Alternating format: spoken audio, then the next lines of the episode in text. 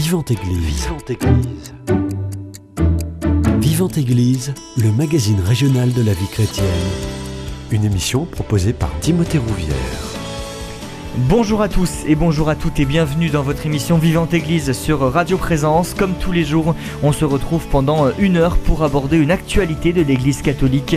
Mardi, à Carbone, salle Tibérine, le Père Cyprien Comte, enseignant à l'Institut catholique de Toulouse, présente une conférence sur deux baptêmes bibliques, Naman et l'aveugle-né, l'occasion de se poser la question de la représentation du baptême dans la Bible et de cet engagement pris devant Dieu.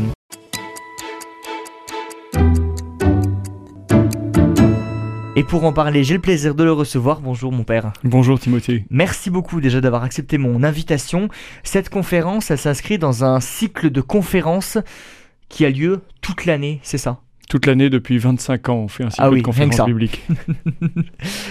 Ces conférences, elles traitent de la Bible et des sacrements. C'est en fait comment les sacrements sont représentés dans la Bible, c'est ça?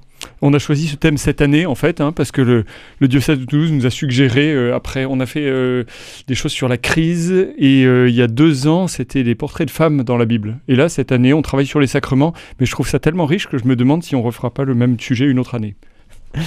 Les sacrements, tout le monde les connaît, mais pourquoi c'est important de se rappeler tous les jours les sacrements et les engagements qu'on a pris devant le Seigneur Vous savez, dans le, le catéchisme de l'Église catholique, les sacrements occupent une des quatre parties. Ah oui. Et en fait, c'est tellement important dans notre vie de chrétien et en particulier de catholique que ça vaut bien la peine quand même d'y d'y penser, de travailler un petit peu le sujet. Et je crois que ça intéresse d'ailleurs notamment un certain nombre de gens qui sont engagés dans la préparation des sacrements, soit comme parents, soit comme personnes euh, candidates à un sacrement, soit comme animateurs pastoraux à divers titres.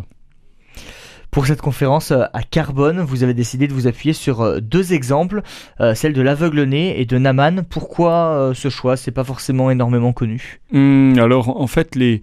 depuis très longtemps, on lit euh, l'histoire de la guérison de Naaman, sa purification alors qu'il était lépreux, dit-on, Euh, et même Jésus en parle en fait. Et Mhm. donc c'est vraiment un type, un exemple dans l'Ancien Testament de ce qui va devenir le baptême dans le Nouveau Testament. Et l'aveugle-né est souvent lu dans la liturgie pendant le temps du carême en particulier. Alors est-ce que c'est le troisième dimanche de, de carême quand il y a des catéchumènes dans la Mhm. communauté chrétienne, à chaque fois, on lit l'évangile de l'aveugle-né, qui est visiblement une catéchèse sur le baptême. Hmm. Racontez-nous l'histoire derrière ces deux exemples. Déjà, euh, Naaman. Alors, Naaman, c'est dans le deuxième livre des rois. Donc, on est dans l'Ancien Testament. Nous sommes au 9e siècle avant Jésus-Christ. Un homme qui est un, officier supérieur euh, de l'armée syrienne, on parlait à l'époque du royaume d'Aram, est malade. Il est frappé par euh, donc une maladie de peau et la servante de sa femme se trouve être une jeune israélite qui dit Ah, mais si mon maître allait en Israël vers euh, le prophète qui est à Samarie, il le guérirait de sa lèpre. De fil en aiguille, de fil en aiguille Naaman arrive en Israël. Euh, on y reviendra peut-être, mais enfin voilà, il finira par se plonger dans les eaux du Jourdain, Hmm. être purifié. L'histoire continue un petit peu, mais enfin ça c'est la partie qui nous intéresse le plus sur le baptême. Donc ça c'est pour Naaman, guérison de Naaman. Toujours sur cet exemple de Naaman, on peut, dans quelle mesure on peut parler de baptême? Parce que le baptême, c'est l'entrée dans euh, la communauté des chrétiens. Là, c'est pas vraiment une entrée dans la communauté des chrétiens. Alors c'est vrai, d'autant que nous sommes neuf siècles avant Jésus-Christ. Eh oui. Donc forcément, on ne peut pas parler de baptême chrétien. Ceci dit, le texte parle de baptême, en tout cas, alors le, le texte hébreu dit euh, va te plonger dans l'eau, et il y va après quelques péripéties, et la traduction grecque utilise le mot baptizo, le verbe qui en fait, et c'est le verbe du baptême. Hmm. Et du coup, cette traduction juive, faut-il le, ra- le rappeler, euh, dit que Naaman a été baptisé. Alors, est-ce que c'est l'entrée dans une communauté? Eh bien, en réalité, quand on lit attentivement euh, le récit donc de la rencontre entre Naaman et le prophète Élisée, donc c'est le, le disciple d'Élie hein, au, au 9e siècle aussi, eh bien, on se rend compte qu'en fait, euh, Naaman devient tout proche d'Israël. Est-ce qu'il en fait vraiment partie ou est-ce qu'il a adopté certaines pratiques d'Israël? Et effectivement, il semble qu'on est plutôt sur ce- cette deuxième option. En tout cas, il est tout proche d'Israël alors qu'il vient d'un d'un royaume païen, euh, le royaume d'Aram. Qu'est-ce qui va faire que Naaman va décider de se plonger dans les eaux du Jourdain? Ah Alors, ça n'est pas sans difficulté. C'est-à-dire que euh, il a entendu donc euh, euh, cette information venue d'un personnage secondaire et apparemment insignifiant, mais qui met l'histoire en mouvement, la petite servante. Il y a même un petit livre pour enfants qui s'appelle comme ça, La petite servante. Et en fait, dans la Bible, on n'a qu'une seule fois cette expression, la petite servante. Donc on voit de, mmh. de qui il s'agit, même si on ne connaît pas son nom. Et en fait, elle le met en route il va voir le roi d'Israël, puis le prophète, et euh, Élisée lui fait dire, alors c'est assez surprenant parce que dans l'histoire, euh, Élisée reste chez lui et Naaman est à la porte. Vous imaginez, c'est le général en chef de l'armée mmh. syrienne, il est à la porte et, Élisée lui envoie un messager pour lui dire, va te plonger cette fois dans le Jourdain. Euh, Naaman n'est pas très content, peut-être aussi qu'il est un peu vexé, on peut comprendre, mais finalement il, part en colère et, on a l'impression qu'il dit dans sa barbe, mais on a les paroles, il dit, mais euh, quand même, qu'est-ce que c'est que cette histoire de Jourdain? C'est ridicule, alors que j'ai des fleuves majestueux chez moi, hmm. est-ce qu'il ne pourrait pas me guérir? Mais ses serviteurs, les serviteurs de Naaman, qui sont venus avec lui une grande caravane chargée de cadeaux, ah etc., ils lui disent, mais enfin, euh, si, si le prophète t'avait demandé quelque chose de difficile, tu l'aurais fait. Alors, à plus forte raison, il parle pas latin, mais c'est bien a fortiori, voilà, euh, euh, de te plonger cette fois dans le Jourdain. Et finalement, Naaman va conduit non seulement par la petite servante qu'il a mis en route, mais par ses serviteurs qui lui donnent le bon conseil d'écouter le prophète israélite quand bien même son ordre semble ridicule. Et finalement, Naaman, c'est dit de manière assez lapidaire dans le texte, il se plonge dans le Jourdain, il était purifié, sa chair redevient nette comme celle d'un petit enfant. Et hmm. après, il vient manifester sa reconnaissance au prophète. Alors, est-ce que justement, on peut pas plutôt parler de guérison plutôt que de baptême pour Naaman? Il est guéri, vous avez raison, puisque euh, le problème qui est énoncé au verset 1 euh, c'est euh, qu'il a une maladie de peau sans doute incurable, au point que quand le roi d'Israël lit la lettre du roi de Syrie, il dit mais est-ce que je suis un dieu moi pour, pour guérir, pour donner la vie? Cet homme est en train de chercher de me chercher querelle et donc on comprend que c'est un, vrai gros problème. Effectivement, il est guéri, sauf que le texte parle de purification. Il faut se replacer dans le, le contexte de l'époque où les règles de pureté ont une grande importance notamment en Israël, mais pas seulement. Et le texte dit bien, il est purifié, avec un, mot qu'on connaît bien dans, le, dans le, la traduction grecque, puisque dans le Midi, euh, on connaît les cathares, n'est-ce pas? Hmm. Et donc le texte dit bien, il fut purifié, et donc c'est le verbe katharizo, voilà, purifié. Bon, je ne hmm. fais pas ici hein, des considérations plus longues sur, sur les cathares. Donc le texte dit qu'il est purifié. Nous, nous disons la guérison de Naaman, et c'est vrai, mais le moyen de cette guérison, de cette purification, en fait, quel est-il? Bah, C'est effectivement euh, matériellement de plonger, c'est-à-dire baptizo, hein, se, baptiser lui-même, en fait, mais sur l'ordre du prophète. Et donc, on peut parler d'un baptême, même si le, terme n'a pas le même sens que mmh. celui que nous lui donnons euh, aujourd'hui d'un acte euh, rituel. Là, on a, enfin, c'est un peu le cas quand même, surtout que d'ailleurs, se plonger sept fois quand même dans le même... Mm. Euh, je ne sais pas si les gens qui écoutent euh, euh, se plongent sept fois quand ils veulent être purifiés d'une maladie, mais enfin, c'est, ça, a sans doute, oui, un, caractère au-delà d'une prescription médicale. Mm. Suite à cette purification, qu'est-ce qui va se passer pour Naaman alors Naaman, on ne sait pas exactement quel est son état d'esprit, mais on peut le déduire facilement de, de, l'histoire et, de, de la situation qui est la sienne. Il retourne chez le prophète, donc il faut imaginer qu'il remonte de la vallée du Jourdain, il remonte vers la montagne de Samarie, et il se présente avec toute son escorte en grand apparat devant le prophète, et il lui dit euh, accepte un présent, on dit en hébreu une bénédiction, beraka, euh, euh, accepte un présent de ton serviteur. Donc ça dit bien qu'il comprend pourquoi il a été purifié, guéri si vous mmh. voulez, baptisé. Et, et en fait, Élisée, on a des tableaux qui représentent cela, c'est assez impressionnant. Élisée refuse catégoriquement. Il n'est pas question qu'il reçoive un cadeau, c'est le don gratuit de Dieu. Comprenez cela, et les commentateurs ne se privent pas de le souligner. Et donc Naaman, euh, un peu dépité de voir que ces cadeaux sont refusés, c'est riche présent. Hein. Enfin, ce, dont il parle, c'est mmh. pas c'est pas un petit chèque dans, sur un compte en banque. Hein.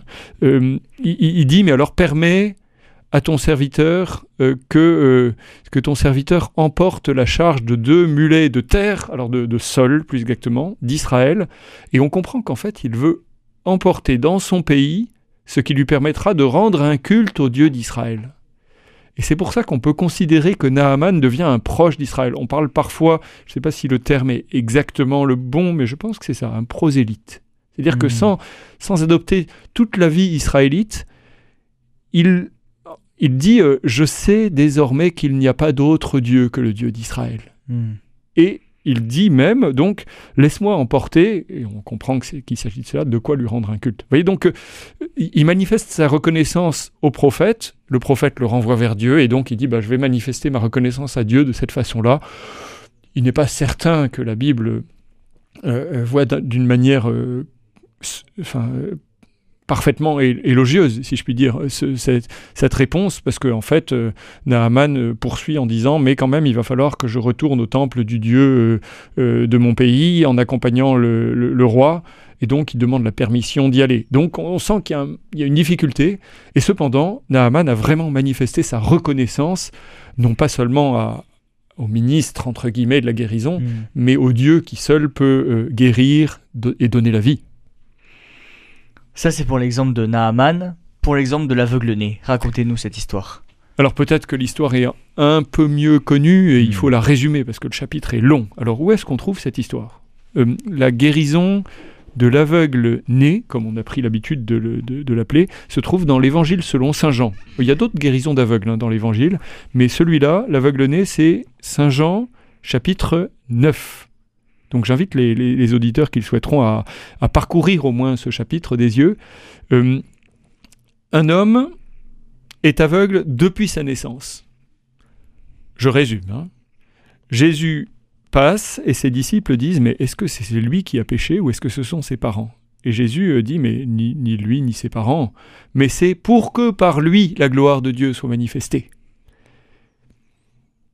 L'histoire continue, il y a un certain nombre de, de- de discussions, et puis assez rapidement, l'homme rencontre Jésus et il reçoit l'ordre d'aller se laver à la piscine de Siloé qui, Mm. un petit peu comme le Jourdain pour le cas de Naaman, la piscine de Siloé est en contrebas à Jérusalem, un endroit où on stocke l'eau, et euh, euh, si j'ai bon souvenir, euh, à l'e- à l'extérieur des remparts, ou en tout cas, euh, voilà, et, et alors que le- le- la ville était plutôt fortifiée et construite sur un éperon rocheux. Donc cet homme aveugle, il faut imaginer, mais connaît bien Jérusalem, il descend, il se lave, et il voit. Seulement l'histoire est loin d'être finie. Il faudrait regarder à quel verset euh, l'homme est guéri dans le chapitre 9 de Saint Jean.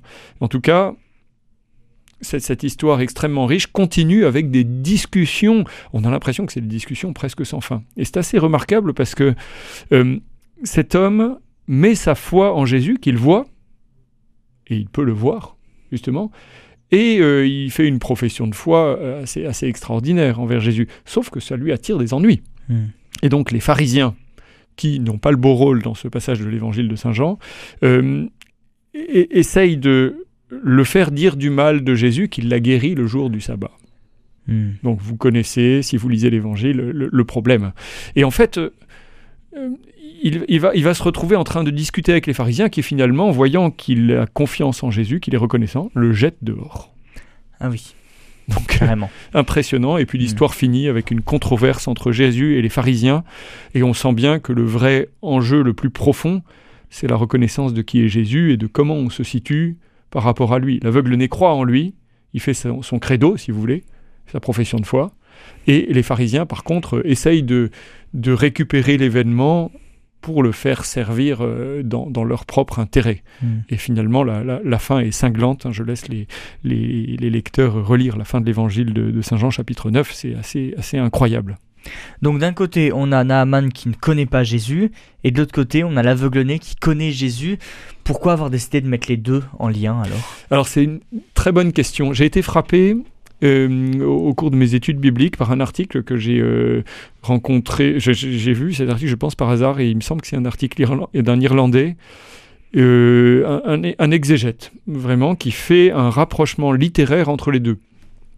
Il apparaît évidemment que euh, un homme malade d'une maladie incurable qui rencontre un envoyé de Dieu, on peut dire ça aussi pour Mhm. Jésus, c'est même l'envoyé par excellence, et qui, parce qu'il obéit à la consigne que lui a donnée cet homme, est guéri, ça fait quand même déjà euh, un certain nombre de parentés, vous voyez, ça fait Mhm. plusieurs choses, et pour cela, il faut descendre jusqu'à l'eau et se plonger, dans le cas de Naaman, et euh, se laver pour euh, ce qui concerne l'aveugle-né. C'est déjà assez indéniable comme parenté.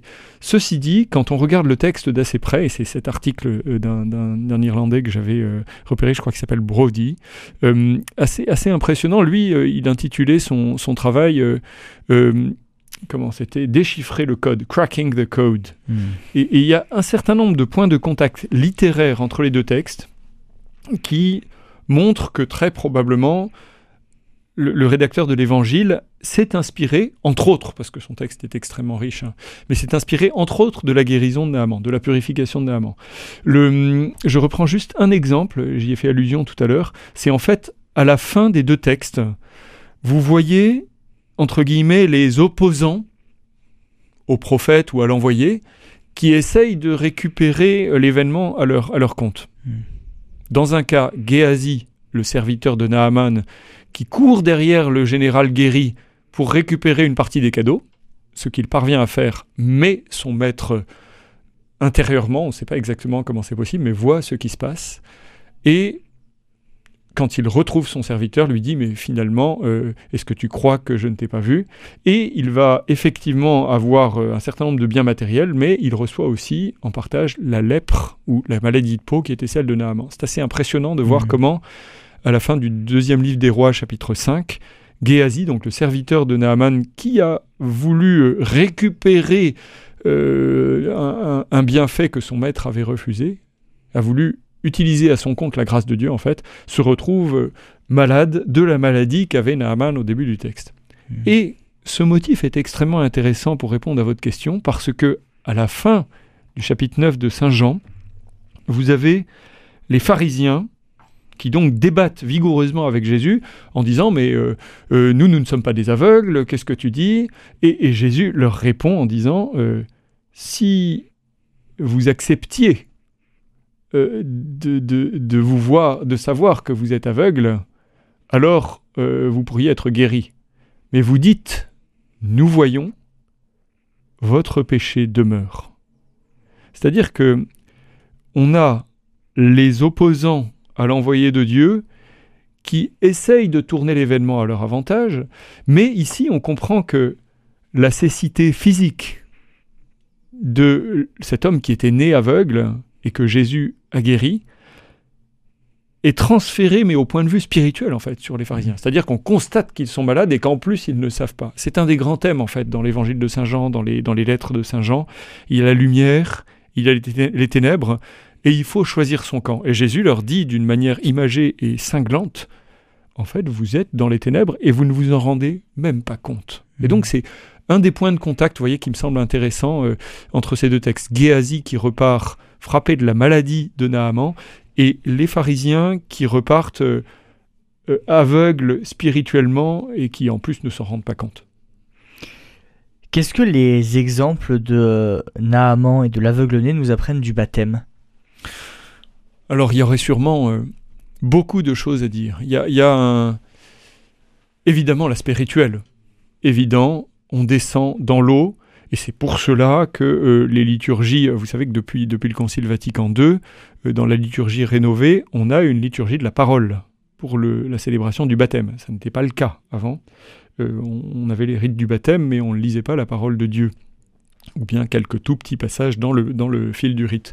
Et donc on pourrait prendre, je suis pas sûr que le lectionnaire le propose en fait, hein, on pourrait prendre l'histoire de la guérison de Naaman pour un baptême, on pourrait prendre aussi l'évangile de l'aveugle-né, parce que tout cela nous parle de baptême. Et en fait, euh, euh, il y a bien plus évidemment que l'élément matériel. Il y a le symbole de l'eau qui purifie, qui lave, qui guérit, et qui en fait, on pourrait se reporter à d'autres textes bibliques pour enrichir encore les choses.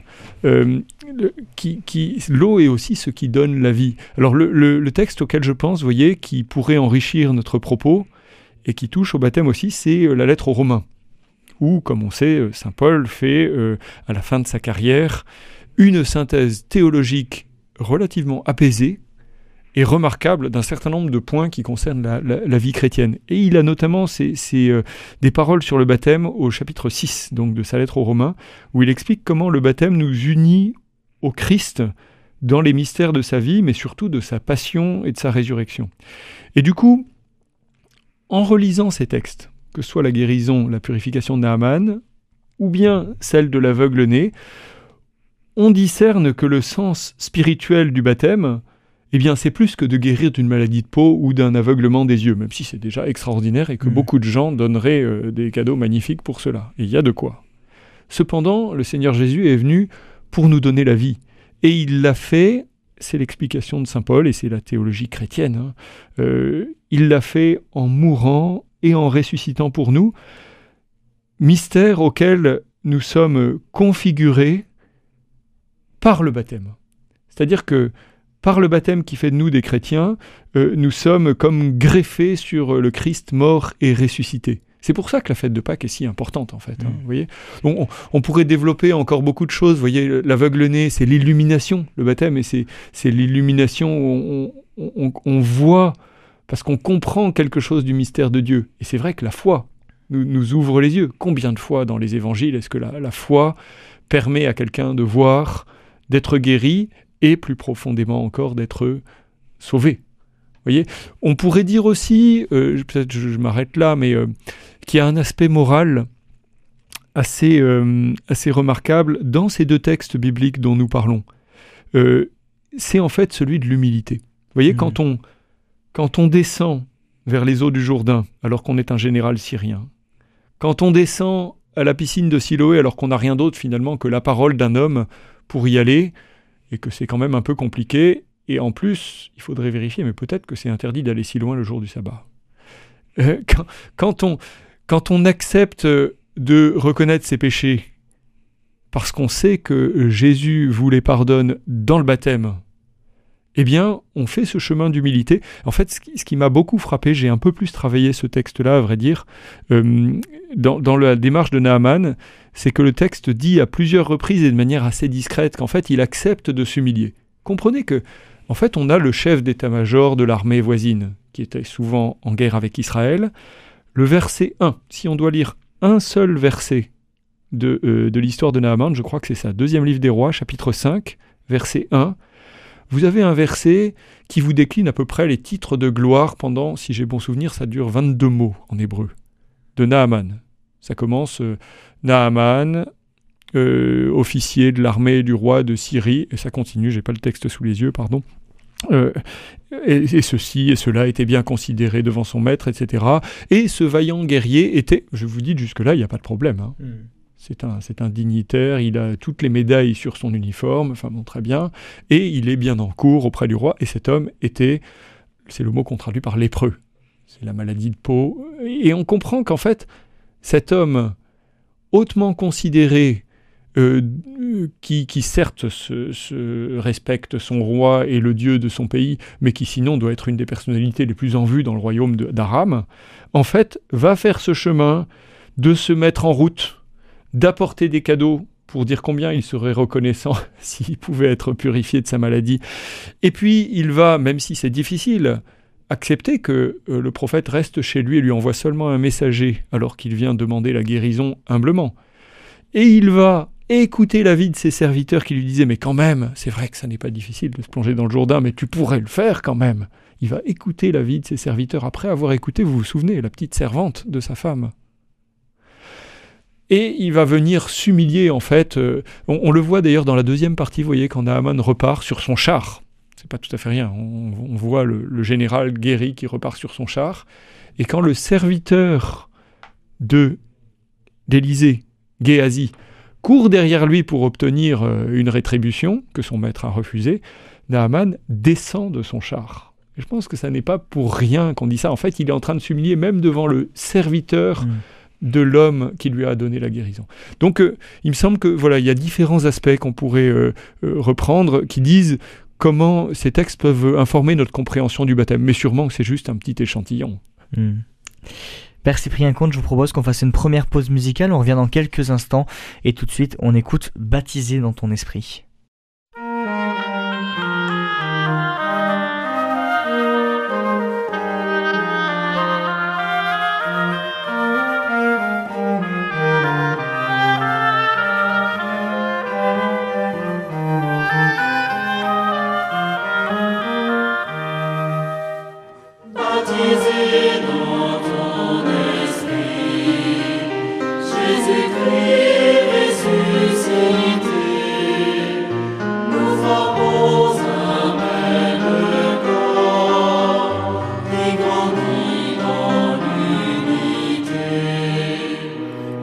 unique nous rassemble, plus de juifs ni de païens, par-delà nos différences, tous les peuples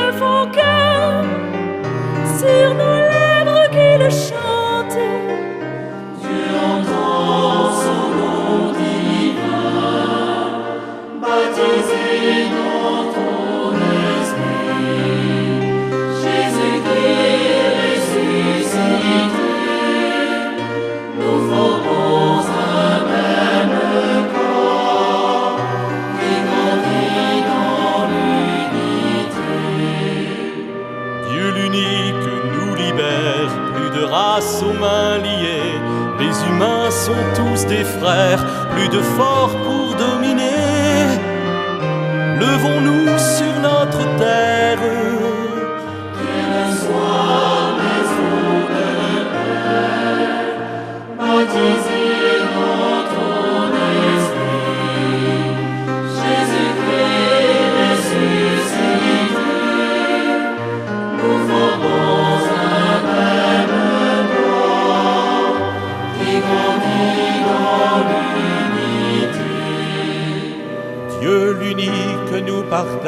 sa grandeur et sa beauté. De tout homme et toute femme, il connaît la dignité. Osons vivre à son image.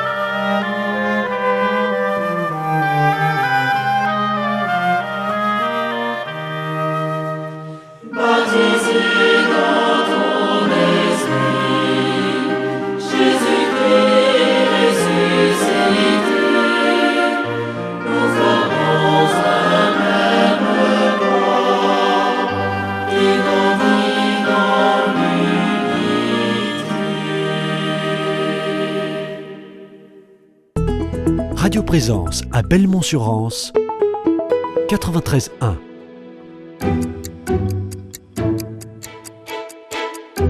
Vivante Église Timothée Rouvière De retour dans votre émission Vivante Église sur Radio Présence, je suis toujours avec le père Cyprien Comte, enseignant à l'Institut catholique de Toulouse, qui euh, animera une conférence demain sur deux baptêmes bibliques, Naaman et l'aveugle-né.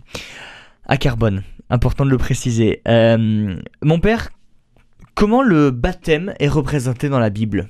Qu'est-ce qu'on apprend du baptême dans la Bible? Oh là là Beaucoup de choses, j'imagine. Vaste, Vaste question. Merci Timothée. Euh, alors le, le baptême dans la Bible, alors le, le symbole de l'eau est très présent. Et en fait, si jamais vous avez participé à une vigile pascale, vous avez peut-être vu la bénédiction de l'eau. On a plusieurs textes différents pour la, la bénédiction de l'eau au baptême. Et en fait, on comprend bien que euh, très tôt, euh, en fait, il y a, il y a, euh, les eaux primordiales au premier chapitre de la Genèse. Il y a le passage de la mer des roseaux, qu'on appelle quelquefois la mer rouge dans le livre de l'Exode, et qui est en fait le- l'événement qu'on va commémorer à chaque Pâques. Et quand on dit chaque Pâques, c'est chaque Pâques juive. Vous voyez, la sortie d'Égypte euh, est, est symbolisée notamment euh, par, ce, par ce passage de la mer des roseaux, avec Moïse qui fend les eaux. On pourrait dire encore, euh, oh là là, il y a une, foule de, symboles du baptême dans la Bible, qui d'ailleurs sont souvent proposés dans les, lectures euh, pour le baptême.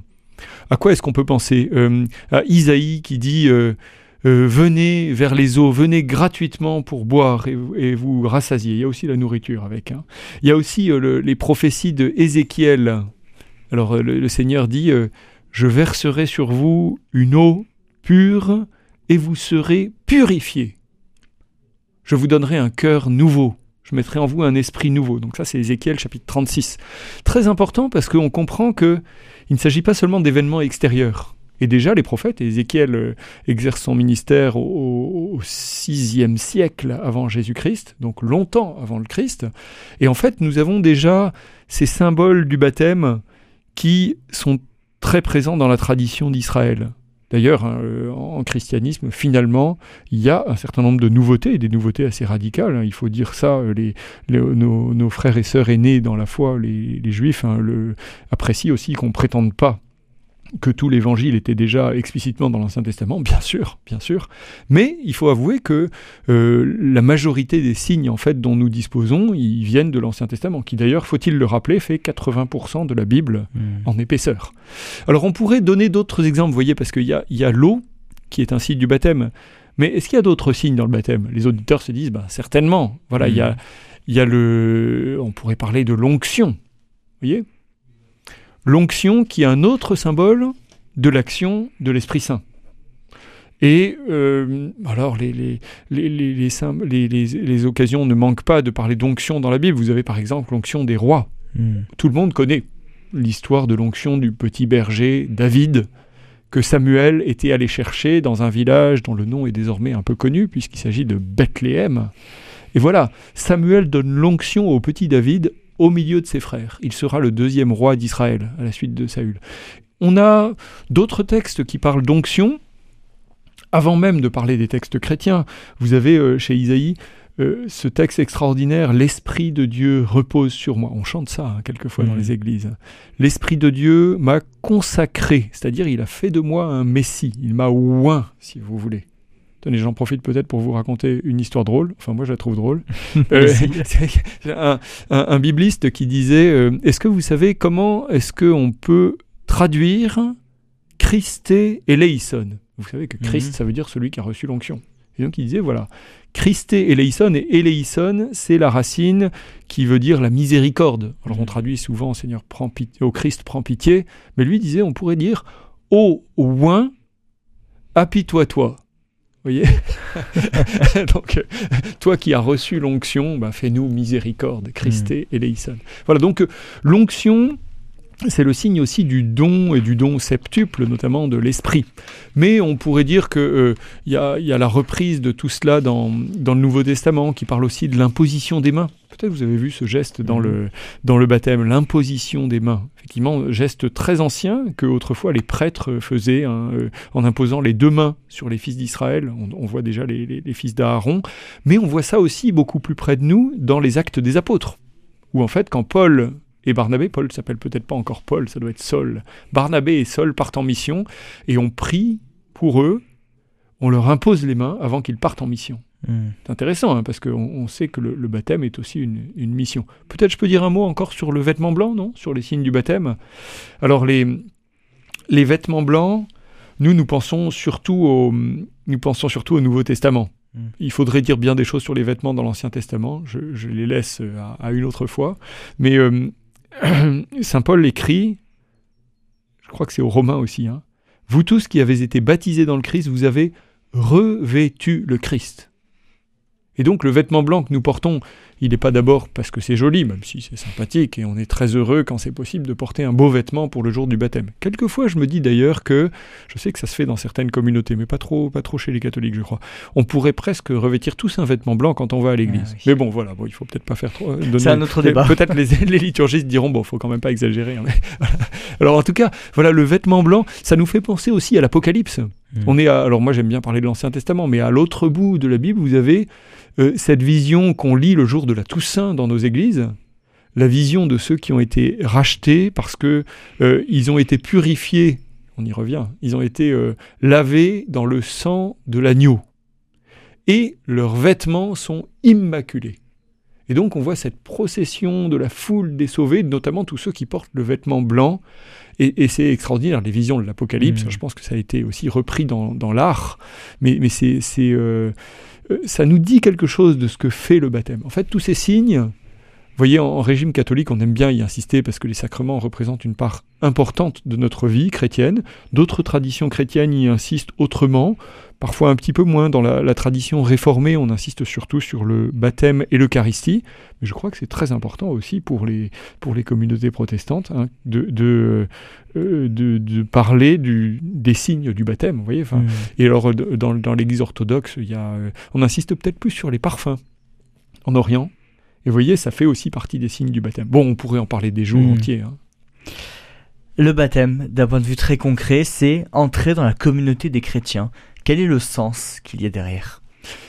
Vous avez raison de souligner cela aussi, parce que euh, parmi les rites du baptême aujourd'hui dans l'Église catholique, on accueille les futurs baptisés à l'entrée de l'Église.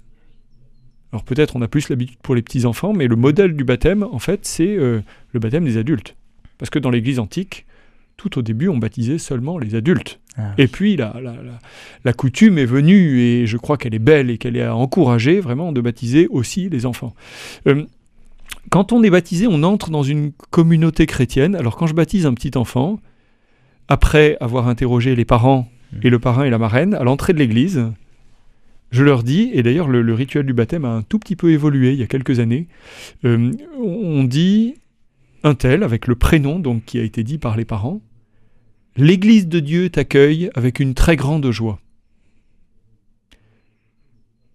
Entre maintenant pour avoir part avec le Christ pour la vie éternelle.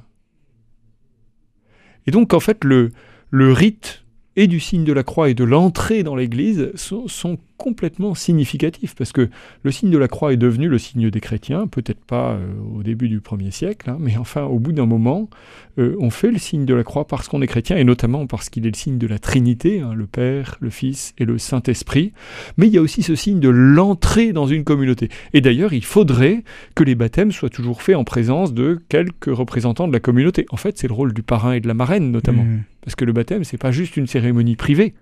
Ça concerne tout le monde. Alors évidemment, comme il y a beaucoup de baptêmes, euh, on peut pas toujours les faire pendant la messe du dimanche, parce que sinon ça allonge les célébrations, il y a des gens qui se fatiguent, surtout quand il n'y a plus de chaises euh, pour tout le monde. Bref, mais en tout cas, il y a, cette dimension d'entrer dans une communauté. Voilà, vous n'êtes plus seulement le membre euh, de votre famille quand vous êtes baptisé, mais vous appartenez à la grande famille de Dieu qui est la famille des chrétiens. On dit bien que être baptisé, c'est être adopté comme fils ou fille par Dieu. Dieu n'a qu'un seul fils, l'unique engendré du Père, c'est Jésus le Christ. C'est le Verbe de Dieu né, d'avant- né avant tous les siècles, Jésus-Christ qui a pris chair en notre temps. Mais nous participons à sa dignité de fils, parce que nous sommes adoptés par Dieu, nous sommes membres de la famille de Dieu, nous sommes membres de la construction qui a pour fondation les apôtres, les prophètes, pour pierre angulaire le Christ Jésus lui-même, et donc nous appartenons à cette famille, à ce corps. Nous sommes les membres de ce corps, pour reprendre encore une autre image paulinienne, mais on pourrait Mhm. là aussi hein, les, les- les- les multiplier. Vous l'avez dit, euh, le baptême, c'est un engagement pris devant Dieu, mais aussi par les parents des enfants quand ils sont baptisés euh, jeunes. Ça veut dire offrir une éducation euh, religieuse et offrir au quotidien la découverte du Christ à ses enfants. Alors là, c'est vrai qu'on on s'éloigne un tout petit peu de ce que la Bible suggérait, mais en fait, le baptême s'est beaucoup développé. Et en Eh effet, oui. à partir du moment où on n'est plus baptisé uniquement par choix personnel adulte, quelquefois au risque de la persécution, dans les premiers temps notamment, et encore aujourd'hui dans beaucoup de pays du monde, et euh, on a des exemples, je vais peut-être pas dire de nom pour pas mettre les gens mal à l'aise, mais en tout cas, il y a des gens qui se retrouvent en difficulté dans leur milieu familial et plus large parce qu'ils sont baptisés. Là, vous me parlez d'autre chose. On est dans un régime où il y a des familles chrétiennes qui demandent qu'on baptise leurs enfants. Effectivement, ce que le petit enfant ne peut pas promettre, eh bien les parents en prennent l'engagement en son nom. C'est-à-dire, c'est d'ailleurs une condition pour rentrer dans l'Église au baptême des petits-enfants. Euh, Est-ce que vous vous engagez à donner, à apprendre, alors euh, j'ai plus en tête le, mot exact, euh, à, connaître et à aimer Jésus-Christ et à observer ses commandements, à aimer Dieu et son prochain comme le Christ nous l'a enseigné. Voilà, c'est ça la question qu'on pose. Et donc les, parents s'engagent solennellement Mhm. Et le parrain et la marraine avec eux, à éduquer l'enfant dans la foi. Et la foi, c'est pas juste une idée, comme chacun Mhm. sait, mais c'est une vie. C'est-à-dire que, en effet, euh, être baptisé, ça suppose qu'on s'engage à une éducation chrétienne. Je dirais que c'est vrai pour les adultes, mais c'est peut-être plus évident encore. Mais enfin, c'est vrai pour les enfants. Je ne suis pas sûr que euh, on, ait toujours conscience de cela. À la fois, nous voulons, vous voyez, comme, euh, comme membre de l'Église et pour ma part comme ministre de l'Église, ben, nous voulons accueillir largement tous ceux qui en font la demande. Et pourtant, nous avons ce devoir, c'est une douce charge, hein, parce que c'est aussi, euh, ce que le Seigneur nous donne, et puis on croit que c'est tout à fait cohérent, dire aux gens à quoi ils s'engagent, en fait, en demandant le baptême. Euh, ça veut dire qu'on s'engage pour les 18 prochaines années. Enfin, je sais pas si- comment il faut Mhm. compter les années, vous voyez. Et puis on sait bien que parfois, à à 15 ans, c'est un petit peu difficile de, de forcer les enfants, et je suis pas sûr que ce soit une bonne chose même dans la perspective de- de- d'accomplir ces engagements de parents d'un baptisé. Mais en tout cas, euh, il y a une vraie, euh, une vraie obligation morale, effectivement, et ça se voit dans le rite, puisque c'est la condition pour entrer dans l'Église. Hmm. On parlait des parents, euh, vous avez parlé tout à l'heure des parrains et des marraines. On le sait, c'est un rôle qui est essentiel aujourd'hui. Euh, pourtant, dans la Bible, on n'y trouve que très peu de traces. Mhm. Alors oui, euh, j'ai pas relu toute la Bible en pensant à cela, mais vous voyez, si, si je reviens à, à Naaman, est-ce que Naaman n'a pas euh, une petite marraine? Et puis euh, des parrains en la personne de la, la petite servante qui est dans sa maison et, et- et les serviteurs qui en fait euh, euh, lui, lui apprennent que- qu'il va falloir se mettre en route et qu'il peut espérer être sauvé de, de ce, qui lui, ce qui lui pourrit la vie, si vous permettez Mhm. l'expression, mais peut-être qu'au sens propre, c'est un peu ça qui se passe quand même. Et les serviteurs vont l'aider à, à progresser dans l'humilité et à accepter cette, cette exigence du prophète qui est difficile à comprendre pour lui. Alors c'est juste un exemple, vous voyez, mais il me semble que pour le coup, euh, alors on, on pourrait trouver mille autres exemples, vous voyez, mais euh, celui qui me vient en tête dans l'Évangile, c'est Simon, qu'on appellera Pierre. Hmm. Alors je ne vous dis pas que Simon a été baptisé, je ne sais pas. Mais par contre, il est venu à Jésus, ça c'est sûr. Et dans l'évangile de Saint Jean, est-ce que vous vous souvenez comment Simon est venu à Jésus? Eh bien, il n'a pas été appelé le premier en fait. Avant lui, Jésus a appelé André, et André a parlé à Simon, son frère, et l'a amené à Jésus. Eh bien, je crois que ça, c'est tout à fait le rôle du parrain et de la marraine. C'est beau d'ailleurs parce que en, en cette période où nous sommes attentifs aux, aux questions écuméniques, alors quand on baptise dans une communauté chrétienne, en tout cas chez les catholiques, il faut au moins un parrain ou une marraine.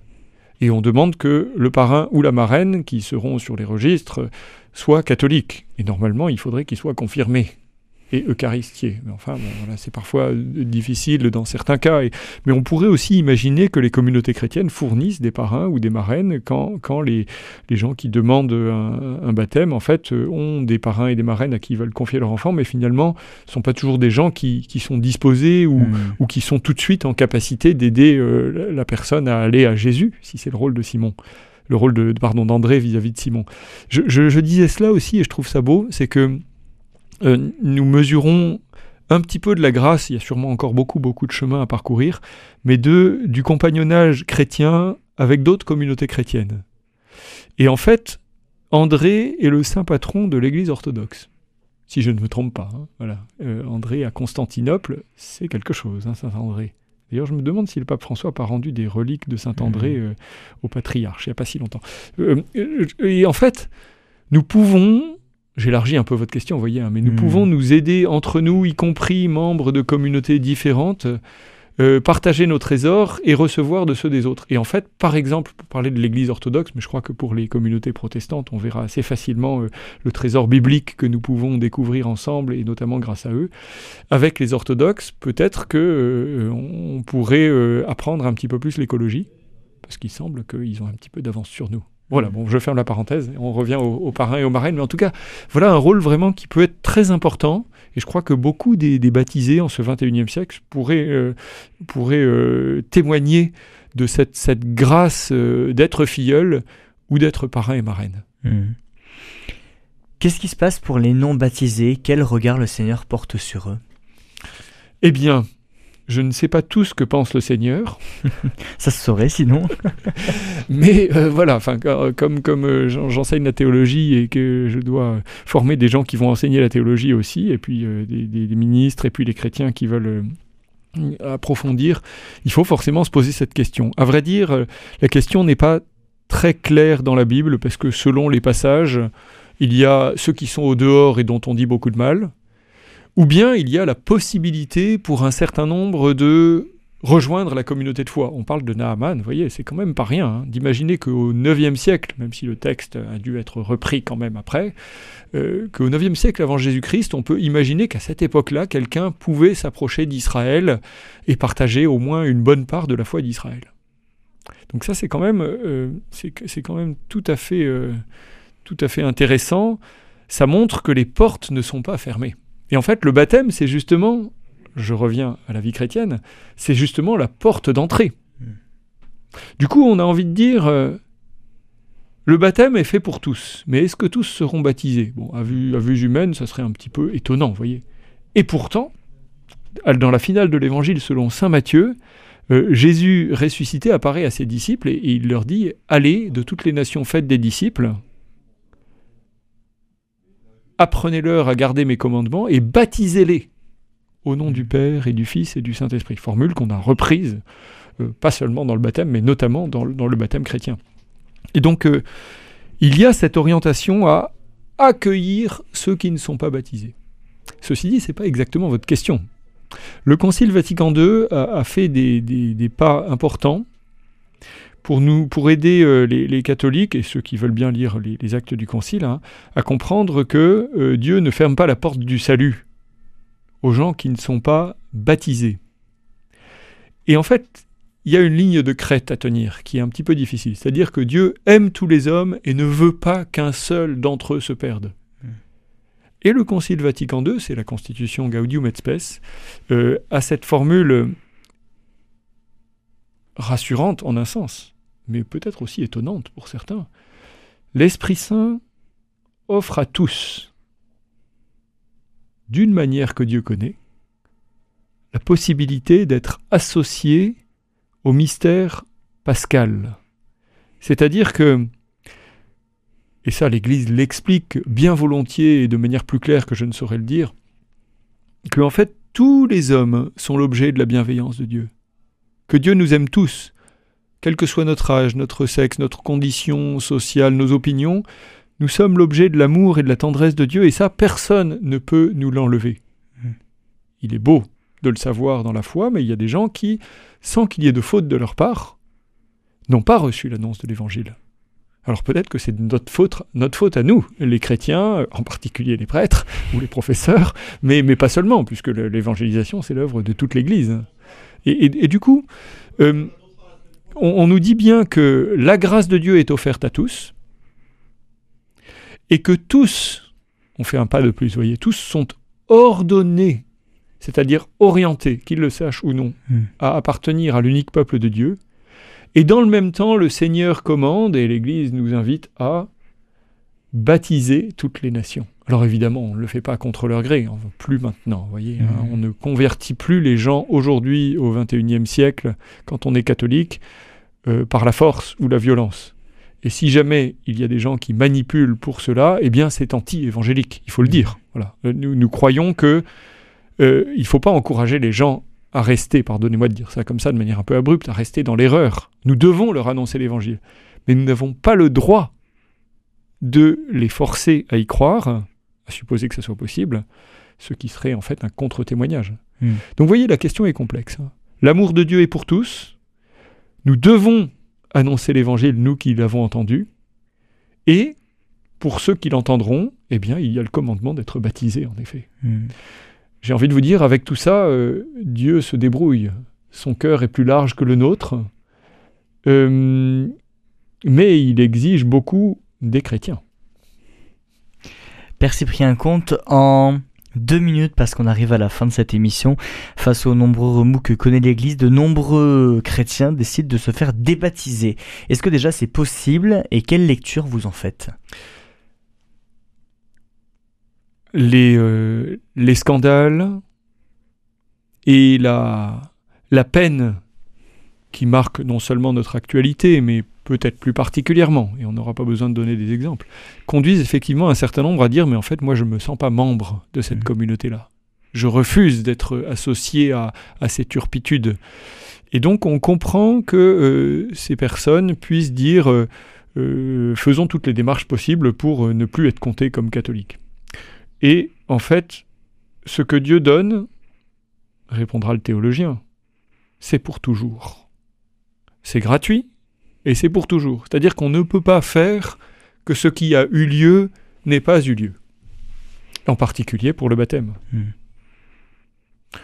Pour respecter la liberté des personnes, on peut leur dire mais nous entendons votre demande et en plus nous sommes nous aussi scandalisés de ce qui vous scandalise. Enfin en tout cas on a écouté les gens scandalisés et c'est un travail qu'il nous faut sans cesse apprendre à faire, notamment en ce moment.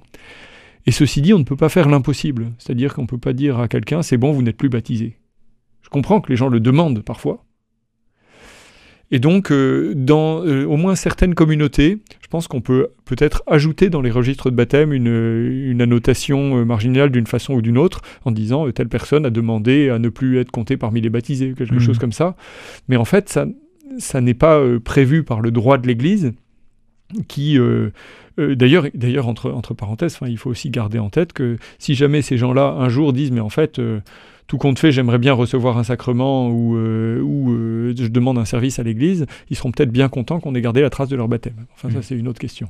En tout cas, voilà, nous devons à la fois infiniment respecter euh, la demande de ces personnes et nous ne pouvons pas faire ce qui n'est pas en notre pouvoir. Mm. C'est faire que les, les- les dons de Dieu qui ont été accordés n'aient pas été donnés, c'est pas en notre pouvoir, même si nous le voulions.